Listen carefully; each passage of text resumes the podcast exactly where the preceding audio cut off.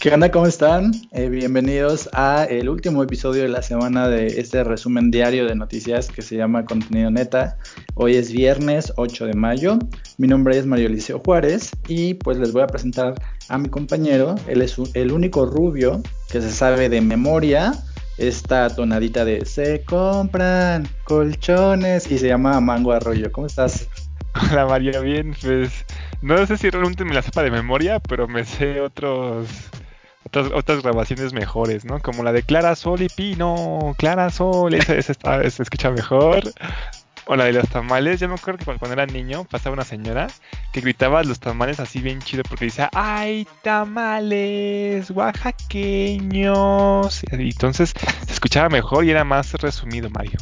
Pues por eso sé que eres el único que se sabe de memorias estonadas. Claro, es como un himno de aquí de México, tenemos que saberlo, si no, pues ¿dónde queda nuestra historia, nuestras raíces, Mario? No, no, no, no, para nada. Claro, claro. Entonces, este como rubio, pues eso le da más valor aún a tu mexicanidad, ¿no? Sí, exacto, y, más porque soy rubio, Mario, tengo que yo aprender más cosas de los mexicanos, todavía más que tú, porque soy rubio, luego no me creen que soy mexicano, pero pues... Bueno, Mario, ¿te... ¿quieres que comience yo a decir las notas? Sí, sé que estás ansioso por hablar del presidente, entonces comienza, por favor. No, sí, no, traigo unas cuantas, así, unas cuantas defensas, unos cuantos ataques, pero aquí va. Mira, escucha, eh, esta nota viene en la jornada y dice que México pedirá a Estados Unidos detalles sobre el operativo rápido y furioso. Este operativo sucedió en el sexenio de Felipe Calderón entre el 2009 y 2011.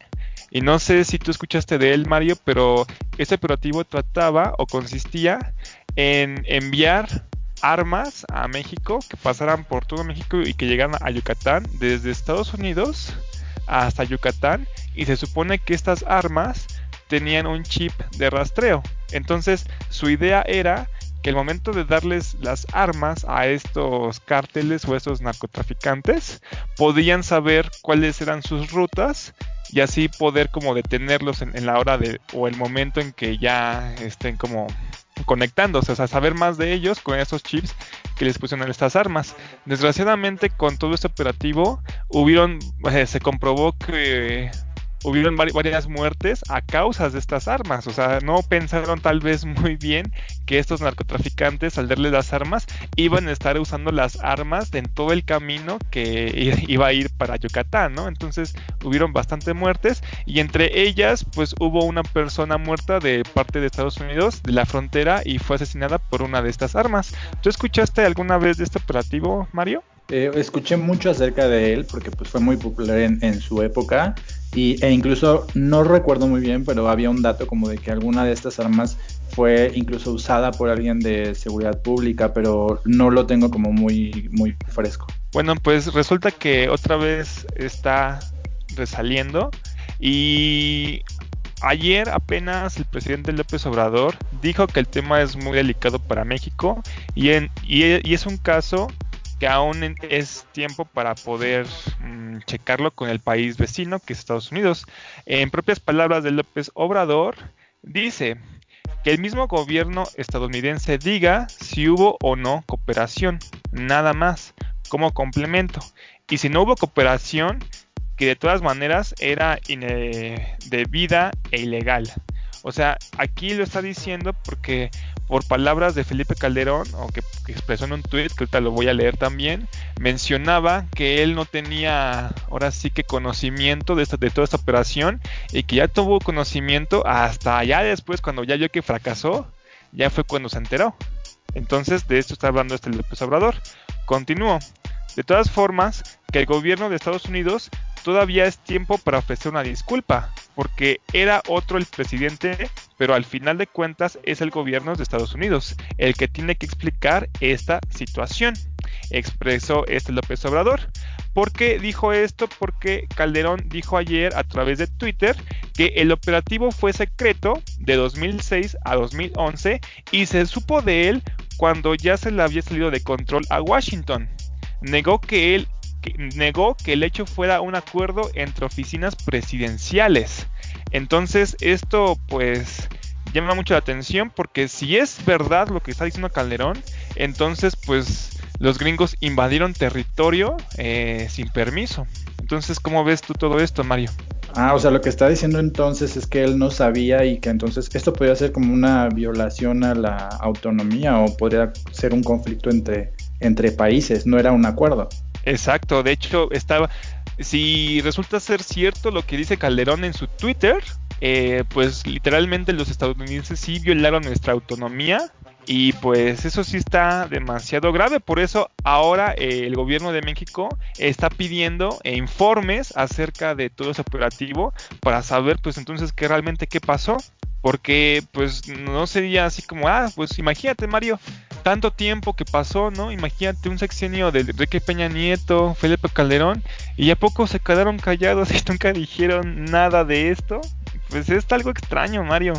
Y pues ahorita ya, este, ya le eh, van a mandarle una nota o una carta al gobierno de Estados Unidos para que nos expliquen al menos qué fue lo que pasó o qué realmente pasó, para saber si realmente fue una violación o realmente, por ejemplo, dice aquí López Obrador que no es por dudar de las palabras del expresidente, pero pues también saber acerca o cuál es la versión de la historia del gobierno de Estados Unidos. Si es que es verdad que realmente Felipe Calderón no sabía nada o sí sabía de esto, Mario.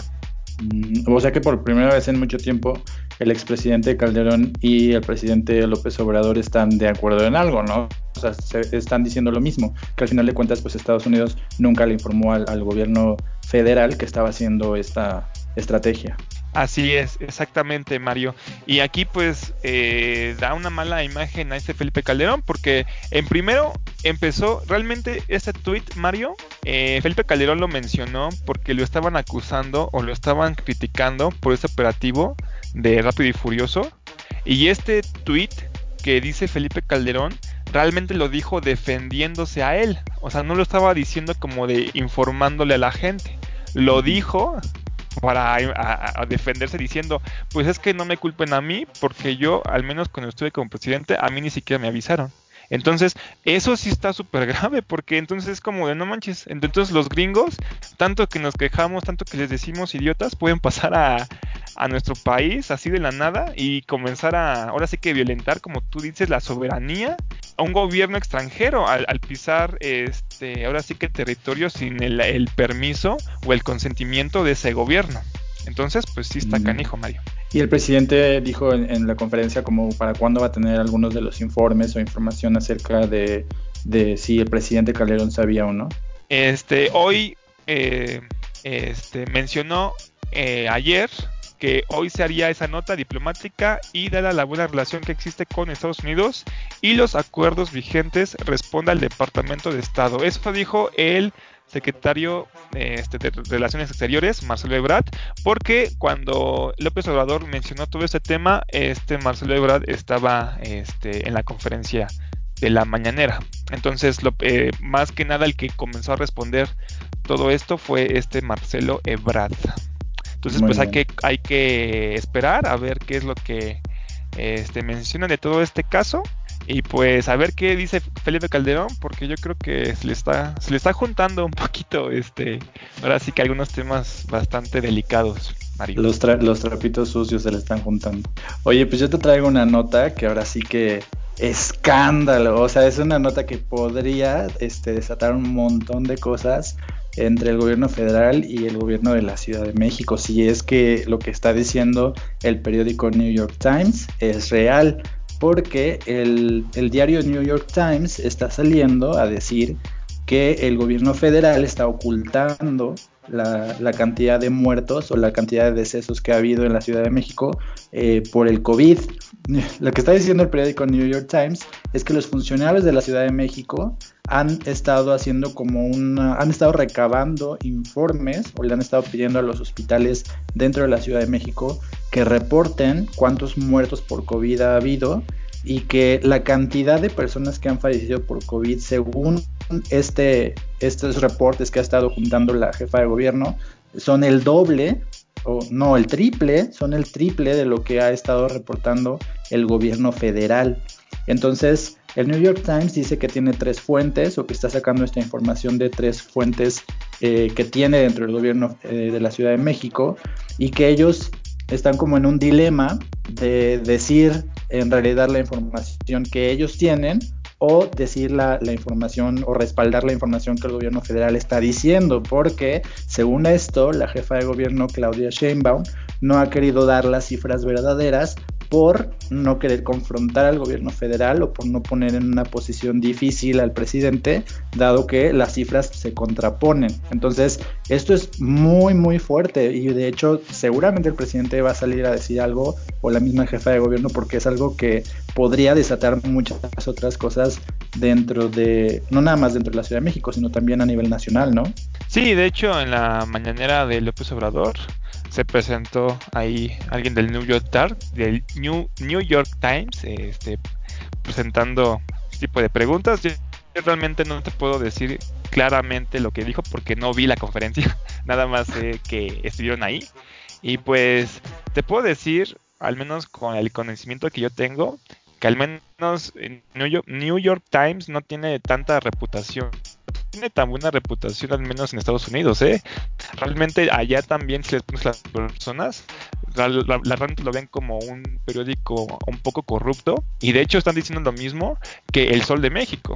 Y no solamente tengo este dato para decirte, sino que también si puedes ver Twitter, eh, vas al training topic, no nada más este podrías decir que yo lo estoy pensando, porque si ves las tendencias, efectivamente en el quinto lugar está New York, New York Times con esta noticia acerca de que estamos ocultando este, los muertes, pero en segundo lugar está un hashtag que dice eh, prensa prostituta o algo así y mencionan bastante a este New York Times que llegó a México, que curiosamente viene aquí el diario este muy famoso de Estados Unidos a criticar lo que está pasando en México cuando en su país realmente están peor y hay ya un millón de contagios, más de un millón de contagios, está lo de Nueva York, está lo de Miami, California y vienen aquí todavía a preocuparse por México cuando en su país está la chingada o también puedes ver España que también sigue muy la chingada Mario. Y pues nada más por último decirte que al menos este yo chequé este esa nota y al menos Aristegui tú conoces a esta periodista pues al menos ella tuvo la decencia de poner México oculta cientos o miles de muertos por COVID-19, pero al menos tiene la decencia de poner oculta entre comillas para, como título en su noticia, Mario. Bueno, te menciono las, las cifras que tiene en su artículo el, diario de New York Times. Dice que los funcionarios de la Ciudad de México este, están reportando 700 eh, fallecimientos en la Ciudad de México y que en realidad los reportes que tiene la Secretaría de Salud de la Ciudad de México son de más de 2.500 muertes. Y eh, al respecto de los contagios y de las pruebas que ha estado haciendo la, la Ciudad de México o las alcaldías, está diciendo que solamente 0.4 de cada mil personas se hacen la prueba contra el COVID y que esta cantidad es la más baja de todas las, las, eh, los países que conforman la Organización para la Cooperación y Desarrollo Económico, que hacen alrededor de 23 pruebas por cada mil habitantes. Entonces, el diario está diciendo que es uno de los países que menos cantidad de pruebas hace, lo cual es, cierto, de, acuerdo con las cifras que conocemos o que tenemos al menos el gobierno federal. Y lo que está diciendo el diario es que hay un, hay un dilema o hay una confrontación entre ambos gobiernos y que están como hablándolo entre ellos o están poniéndose de acuerdo para poder ver de qué manera podrían afrontar esta situación ya que son tres veces más los decesos de los que tiene eh, registro o de los que es, consciente la jefa de gobierno que los que están reportando el gobierno federal. Eso es lo que dice la información que está reportando el New York Times. Ah, ok. Pues bueno, pues hay que ver realmente cómo surgen todo este tipo de cosas. Realmente, eh, yo siempre lo he dicho, el tiempo es el que dice realmente qué es verdad y qué no. O sea, yo, por ejemplo, puedo estar diciendo, ah, mira, lo del New York Times, puedo estar viendo, es que realmente no es así, pero pues el tiempo lo dice y va a decir realmente quién está mintiendo, ¿no, Mario? Si el, mentiroso, sucio y patán eh, el gobierno o realmente este, este diario, ¿no, Mario? Pues mira, si nos vamos como a las pruebas o a lo que se sabe de, del gobierno federal contra The New York Times, pues el gobierno federal ha dicho que México existía antes que existía el universo, entonces también es una cosa como de muchas, muchas cosas absurdas versus este, información que a lo mejor sí tiene un fundamento. Entonces faltaría que el periódico pues saque eh, o, revele quiénes son sus fuentes o que dé alguna prueba, algún documento de que en realidad sí hay un conocimiento por parte del gobierno de la Ciudad de México de que sí existen estas muertes y de que lo tiene registrado, de que lo saben, ¿no? Exacto, el problema aquí siempre son las fuentes, Mario. Porque siempre es como de, bueno, yo tengo esto, yo sé que está pasando esto, pero sí, pero ¿cómo lo sabes? O tú por qué lo estás diciendo, ¿no? O sea, yo sé, por ejemplo, es que aquí entra mucha duda porque tú sabes que ahorita actualmente muchos periódicos de, México están atacando las declaraciones de López Gatel o están este, atacando bastante el cómo están atacando a, a este COVID-19 el gobierno. Entonces, pues que llegue el New York Times no cambia nada si tampoco nos está diciendo nada, ¿entiendes? Nos está diciendo exactamente lo mismo que nos han dicho otros diarios. Si no tienen ese, ahora sí que como tú dices, esa referencia, o esta, esta información o esta fuente, ¿dónde está la fuente, no? Para que puedan decir todo esto. Pues ellos solamente han dicho que tienen tres fuentes, pero en realidad sí la información que está dando el New York Times sí es algo que no se había mencionado antes, o sea, que, que estén afirmando que el gobierno de la ciudad tiene conocimiento de que hay un tres veces más muertes que las que dice el gobierno federal, en realidad creo que no lo habíamos escuchado nunca y a mí se me hace muy escandaloso porque entonces hablaría como de eh, cierto grado de corrupción entre el gobierno de la Ciudad de México y el gobierno federal, porque si están ocultando información, pues están desinformando a la gente y están al final de cuentas ocultando cosas a la población. Pues bueno, ya eso lo vamos a tener que ir viendo. Ahí como yo veo el amanecer, ¿no? Ahí bonito, bonito y a ver qué pasa. ¿no? este, bueno, Mario, yo te quiero, yo quiero continuar ah, con algo que también tiene algo que ver con Estados Unidos. Ya ves que ahorita es tendencia todo esto lo que está pasando. Como que este, este año, Mario, es curioso porque están pasando muchísimas cosas. Que, o sea, es muchos cambios y es como algo increíble que nos está tocando a nosotros, ¿no? Que nos está tocando vivirlo. Y, y por ejemplo, tú sabes todas las declaraciones que últimamente ha estado haciendo Donald Trump, ah, como que como que la contingencia o el encierro a Trump no le está afectando muy bien, ¿no? Porque está diciendo cosas muy raras y muy locas, como el caso de que mencionaba de los detergentes o el caso de que en China habían creado el coronavirus. Bueno, tú, tú sabes de todo esto, ¿no, Mario? Y pues a veces uno en el encierro pues sí te puede causar un poco de estrés o comienzas a hablar con tu amigo imaginario, ¿no? Pues ya con quién más hablas. Pero en este caso eh, Trump en una conferencia está diciendo, bueno, tú, tú te acuerdas que Trump estaba acusando a la OMS de que estaba como en complot con China y que realmente permitió que China eh, ahora sí que repartiera el virus, que no hicieron nada para poder retenerlo en China y Donald Trump estaba culpando a la OMS de que no hizo nada y por eso le quitó ahora sí que todo lo que invertía o lo que financiaba a, la OMS, que era el país que más financiaba o más dinero daba en financiamiento a la OMS. ¿Te acuerdas de todo esto, Mario? Así es, me acuerdo que les retiró su apoyo y que incluso, este, pues casi casi dijo que no servían para nada, ¿no? Ajá, exacto. Bueno, pues resulta que hoy, hoy apenas, otra vez, este, el presidente Donald Trump ha reavivado este, las críticas hacia la Organización Mundial de la Salud por su, por su respuesta a la pandemia del coronavirus y ha acusado a la agencia de la ONU de ser una marioneta de China por dar por ciertas sus versiones. O sea, ahora está diciendo que la ONU es una marioneta de China porque está diciendo que realmente la OMS está pues, que sus versiones que menciona la OMS son ciertas. Entonces, eh, afirma Donald Trump, eh, son como una marioneta de China, así lo dije bien, qué tonto. todo lo que hace China, todo lo que hace China está bien, afirma Trump en una entrevista a Fox News en la que ha recordado que Pekín contribuye con 38 millones de dólares en fondos para la organización frente a los 450 millones de dólares de Washington. menciona lo que ha perdido la OMS es increíble, refiriéndose a a lo que ellos le estaban financiando la OMS, que eran 450 millones de dólares.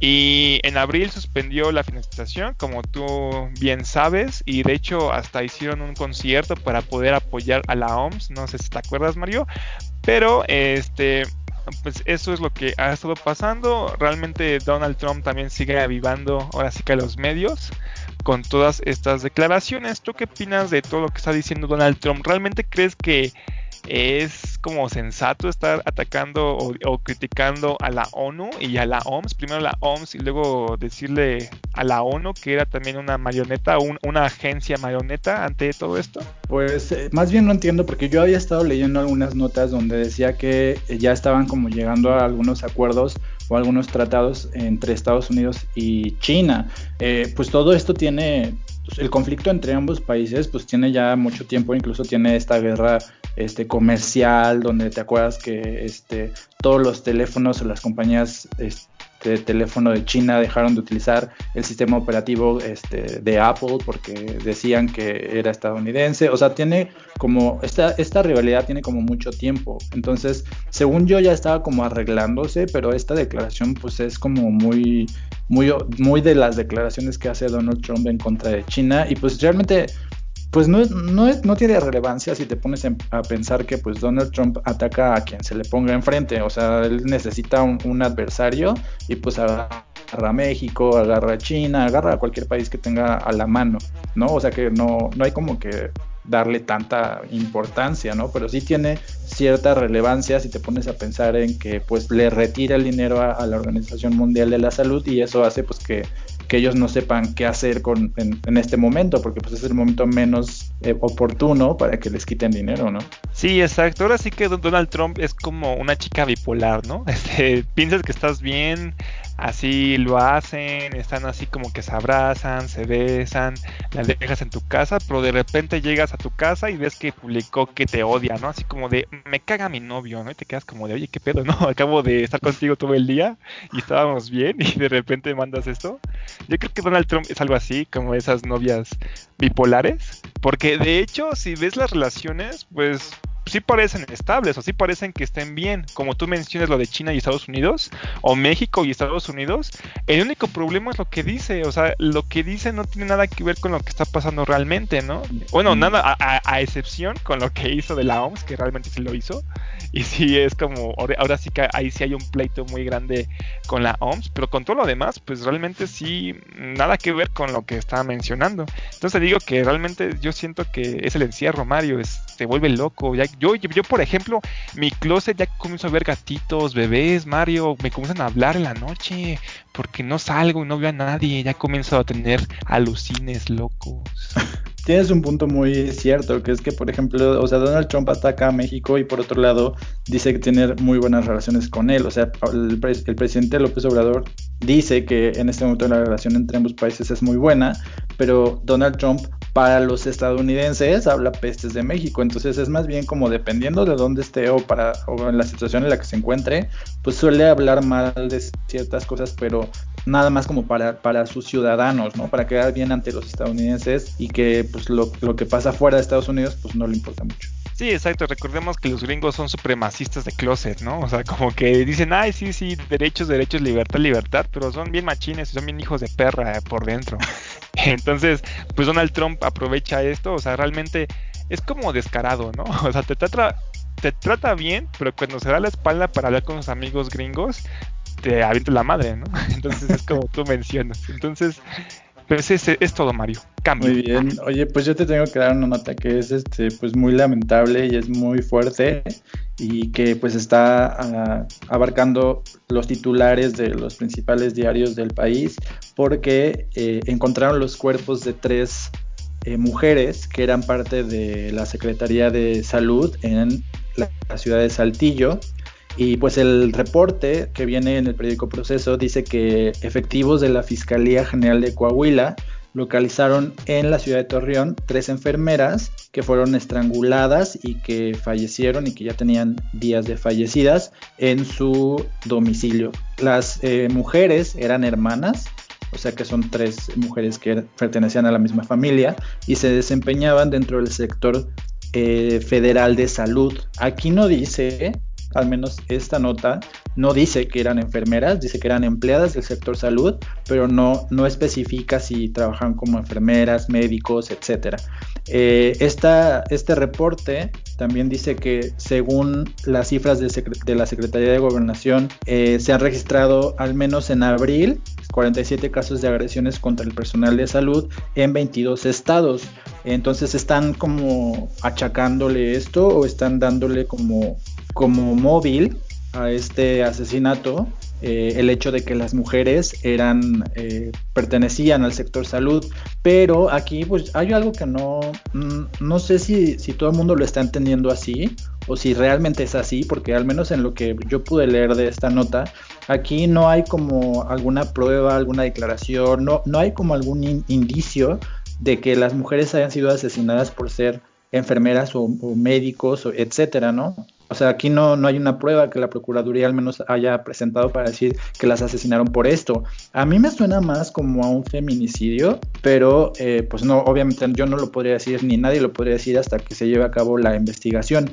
Eh, la Cruz Roja del Estado hizo una declaración donde dicen, en estos tiempos de crisis desatados por la pandemia, es más necesaria que nunca la solidaridad, la humanidad y la generosidad de todos. Al personal de salud eh, se le debe respeto y se le debe gratitud.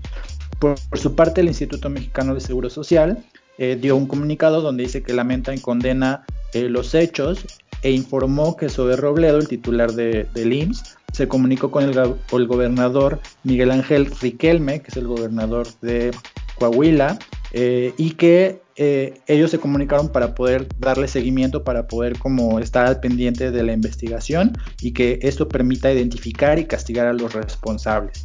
Entonces, aquí, eh, al menos eh, el periódico Proceso, en, lo que, en el texto que nosotros verificamos, pues lo está manejando como un delito que se llevó a cabo porque las, las mujeres eran pertenecientes al sector salud, pero recordemos también que en Coahuila, igual que en otros estados del norte, hay muchos casos de asesinatos por, por género que a lo mejor podría ser como una conjunción de varios, eh, de varios factores lo que llevó a que estas mujeres fueran asesinadas. Y pues es muy lamentable. Y aquí algo que es muy curioso es que apenas no sé si hoy en la mañana o ayer en la mañana el presidente salió a decir que la violencia de género no estaba fuera de, de control y que no existía casi casi, que todo estaba bien.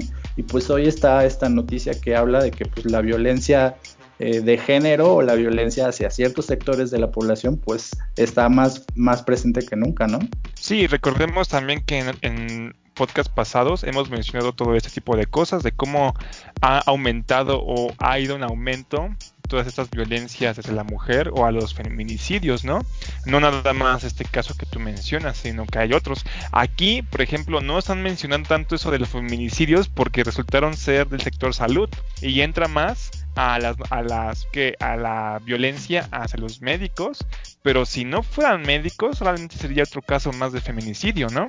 Este, Exactamente. aquí, aquí lo raro es que las tres hermanas que tú comentas sean este, del sector salud. Es como muy curioso y no sé, para mí es como mucha coincidencia, ¿no? Que realmente pasara esto. Pero pues sí, como son hermanas, sí podría ser que sea un feminicidio más o también podría ser que sean del sector salud. Yo para a mí en lo personal me, voy o me dirijo más hacia que fue un, feminicidio más porque eran familia y porque vivían juntas. Entonces tú sabes que siempre hay maníacos locos que siempre aprovechan y pues se van así contra la mujer o por ejemplo con una niña o con, o con un adolescente y pues ya son personas que están mal de la cabeza, ¿no?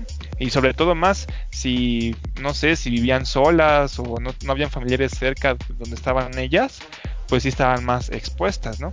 Exacto, eres, es, muy brillante lo, lo, que tú dices porque eh, por eso se llama un crimen de odio. O sea, un crimen de odio es cuando una persona comete un asesinato hacia otra simplemente porque tiene este sentimiento como de odio hacia esa persona. Entonces, si tú tomas en cuenta que un hombre puede tener como ciertos, ciertos sentimientos negativos hacia una mujer y a eso le aumentas esto que ha estado pasando, que es como que la gente cree que las personas que trabajan e-, en el sector salud están contagiadas o que son malas, etcétera, pues ahí tienes un doble factor, ¿no? Entonces, esto pudo haber como propiciado que este crimen fuera llevado a cabo porque pues le estás tienes como dos este, influencias que, que, pues te llevan a que una persona que no está bien pues actúe de esta manera. Entonces aquí lo curioso es que la mayoría de los periódicos que verificamos o que checamos lo manejan como si fueran, hubieran sido asesinadas por ser enfermeras. Y pues realmente no hay como un reporte por parte de la, de, la fiscalía o por parte de, del gobierno de Coahuila que esté afirmando que, se, que, fueron asesinadas por ser enfermeras o que, o que, son enfermeras, porque aquí solamente habla de que pertenecían al sector eh, salud. Entonces falta como que la información se recabe y que la investigación se lleve a cabo y pues no sé, este, pues esto a lo mejor le muestra al gobierno federal que los, los asesinatos por razón de género pues sí están, sí están, sí siguen eh, llevándose a cabo, ¿no? Y que no es como el presidente dice que no está pasando nada. Sí, exacto. También podría ser que lo del, lo del gobierno demasiado inteligentes o demasiado listos no quieran que se vuelva a avivar toda esta llama que estaba antes de que pasara todo lo del COVID. Recordemos las marchas que habían de las feministas, de las quejas que habían acerca de todo esto. Recordemos las frases que decían acerca de ya quisiera hacer un monumento para que me cuidaran de esta forma, ¿no? Tantas polémicas que tuvo el gobierno federal. Y pues imagínate que se les combine ahora la contingencia y otra vez todo este movimiento pues se les saldría de control. Entonces podría ser también una forma para persuadirlo o que se o, o que nos enfoquemos más en esta área de la salud y decir no es que no olviden lo de las mujeres realmente esto sigue siendo más por lo que porque siguen violentando a las médicas y las enfermeras pero no tiene nada que ver con sexismo Sí, tienes toda la razón. O sea, es mucho más fácil decir las, las asesinaron por ser médicos o por ser enfermeras que las asesinaron por ser mujeres, ¿no? Entonces, esto pues tiene que llevarse a cabo la investigación y a mí me, sí me interesaría saber más, saber datos específicos para poder saber realmente si, si este crimen se dio eh, porque eran mujeres o simplemente este, pues fue un crimen que fue por estos, este, siguiendo estos impulsos que la gente ha tenido de, violentar al personal médico, ¿no? Sí, exacto. Pero pues bueno, nada más el tiempo lo dirá. pues bueno, Mario, este, el tiempo, ya ves, el tiempo y el tiempo. Este, bueno, Mario, antes de que te sigas riendo de mí, este, yo te quiero decir mi última nota. Es una nota también un poco polémica, pues es acerca de los indígenas y de lo y cómo están pasando toda esa contingencia, este, ellos. Yo hace poco eh, en la sección de entrevistas, Mario, entrevisté a una persona que vive actualmente en Chiapas, ahí en San Cristóbal. Eh, recordemos que en Chiapas hay una comunidad enorme de indígenas y de muchos tipos, no hay, muchas comunidades, no nada más, por ejemplo, este mayas, lacandones, hay de mucho, hay mucha variedad de indígenas allá, hay, hay muchas comunidades, podría decirse. Entonces, este, yo le pregunté acerca de todo eso que estaba pasando de los indígenas o cómo estaban sobrellevando las cosas. Y me estaba diciendo que los indígenas no saben tanto, o sea, sí saben lo que está pasando de la pandemia, la contingencia, pero tampoco saben o no están respetando todas las medidas de salubridad, como es el, distanciamiento o como es, por ejemplo, ponerse un cubrebocas. Pues ellos siempre su trabajo o sus actividades siempre han sido al aire libre. Entonces, pues ellos qué hacen, ¿no? Deben quedarse en sus puestecitos de la calle vendiendo sus mercancías o su ropa tradicional. O me dice mi amigo también que actualmente ahorita en Chiapas no están abiertos estos lugares turistas como el Cañón del Sumidero o el Aguas Cascadas, Cascadas del Agua Azul, Cascadas del Agua perdón. Y pues estos lugares están cerrados y los chapanecos y la gente que viene de otros estados menciona que están yendo a lugares más que están bonitos pero que no son tan conocidos para el turista normal. Menciona aquí que estos lugares son propiedad de algunas comunidades indígenas y que para poder entrar necesitas dar una cuota a estas personas, a estos indígenas, y que ellos son los que controlan todo ese tipo de lugares, son los que les, dan mantenimiento, son los que están diciéndote, no, pues puedes ir por ese lugar y vas a estar más tranquilo y todo ese tipo de cosas. Entonces yo, le pregunté a mi amigo que si esas personas o estos indígenas estaban realmente, este, este, ahora sí que administrando esos lugares, si estaban llevando a cabo alguna medida de salubridad y me dijo que no, que realmente tú vas y pues ellos sí están sin cubrebocas, ellos están normales, como ah, eh, trabajando ahora sí que en un día normal. Entonces, pues me menciona mi amigo también que por ejemplo Chiapas, Oaxaca y Guerrero son los estados que menos también menos están llevando a cabo estas medidas de salubridad. Y lo que a mí me dio mucha curiosidad es que por qué entonces si por ejemplo estos estados no están llevando tantas medidas por qué entonces en la Ciudad de México hay más infectados o en el Estado de México hay más infectados que estos tres estados y es por el simple hecho de sus actividades. Pues siempre han sido actividades del campo actividades al aire libre. Ellos ya están más acostumbrados a todo tipo de cosas. En cambio, en la Ciudad de México, pues trabajamos más en oficinas, trabajamos más en edificios, no estamos tan acostumbrados al ambiente, entonces nos enfermamos más rápido que una persona que ha trabajado siempre en el campo o en actividades al aire libre. Yo, una vez, Mario, eh, estando en la facultad, te cuento, un, maestro me platicó acerca de cuando fue a Guerrero, porque ahorita actualmente donde están sufriendo más es los indígenas es en Chiapas, en Guerrero y en Oaxaca, pero sobre todo están sufriendo mucho en Guerrero, en una comunidad que se llama La Montaña y en la Costa Chica. Entonces, eh, una vez mi maestro me contó que alguna vez fue a una de esas comunidades y que para llegar ahí no hay camino, de hecho está todo tierroso. Ahí ni siquiera pueden llegar los carros, de hecho llegaron a un punto y tenían que ir a, su comunidad en burro o en caballo, Mario, porque no habían caminos realmente como tal para llegar a estas comunidades. Entonces mi, maestro me mencionó que antes de ir a, la comunidad, le, dijeron, antes de ir debes comprarte algo porque ahí no hay nada, literalmente, no hay nada. Entonces mi maestro, así tonto como yo, pensó que el nada se refería a que no iba a haber oxos o tiendas, tú sabes, estos estos mercados, etcétera. Entonces dijo, bueno, sí está bien y se equipó, así compró aguas, lo que sea, ¿no? Llegaron a la comunidad y fueron a una de las casas de estos indígenas que vivían ahí y pues efectivamente cuando llegaron vio que en la mesa no tenían sillas. Entonces dijo, bueno, ahí ya sabía que iba a ser una casa un poco humilde.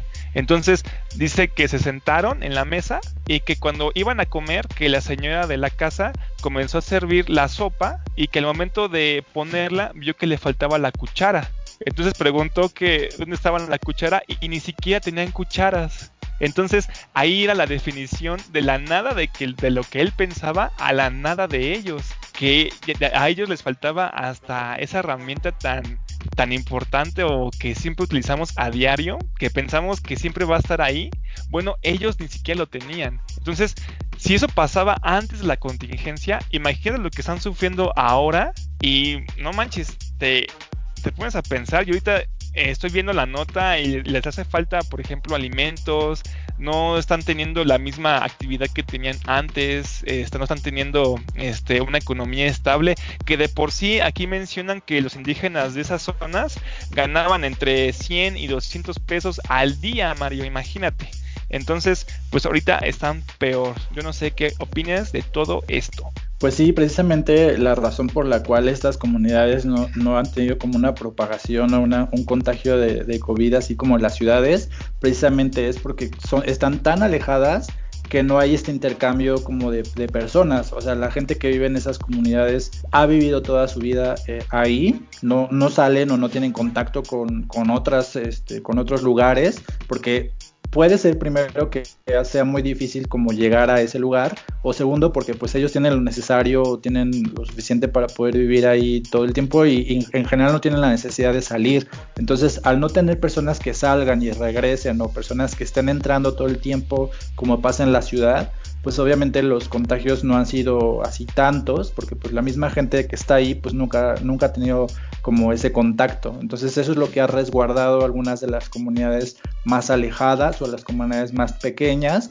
y lo que ha permitido que no tengan tantos contagios de COVID, por ejemplo. Sí, exacto. Y aquí nada más para acabar mi nota, eh, te quiero mencionar algo que dice la jornada y es que dicen, permanecen libres de la infección por coronavirus. Esto demuestra que las autoridades comunitarias que han tomado medidas de aislamiento, han tomado medidas de aislamiento y el propio aislamiento en que se encuentran de alguna manera los ha protegido. O sea que están diciendo que realmente pues esto también se debe bastante en parte a la ayuda que han tenido este estas autoridades de los estados para poder aislarlos perfectamente para que no tengan ningún contagio. Pero pues no creo que realmente sea esta la situación sino que como tú mencionas viven en lugares bastante alejados que no, no hay nada literalmente y por eso no les llega ningún contagiado. Es como por ejemplo cuando tú vas a Chiapas a mí me impactó bastante que por ejemplo de Palenque a San Cristóbal, que es el mismo estado. Yo viajé de Palenque a, San Cristóbal y me tardé seis horas, Mario. Seis horas porque no hay buenos caminos. Entonces te quedas como, no manches, ¿cómo me pude hacer tanto en un mismo estado? Y ni siquiera dejé el estado, ¿no? Entonces, pues, pues sí, son eh, eh, comunidades que realmente están alejadas y que sí están en el olvido. Ahora sí que se puedan decir que son las personas invisibles de México. Pues sí, a veces la invisibilidad puede salvar a ciertas comunidades, ¿eh? porque muchas veces cuando el gobierno federal o cuando la urbanidad llega a esas comunidades las destruye por completo. Entonces algunas comunidades han sobrevivido gracias a que no tienen contacto con, con los demás. Bueno, eso sí, muy cierto, exacto. Oye, yo tengo una noticia que te va a entristecer mucho, que va a hacer que el corazón se te rompa en mil pedazos, pero que aparte puede ser la razón por la que al fin podamos contratar Disney Plus. Genial, a ver, dila.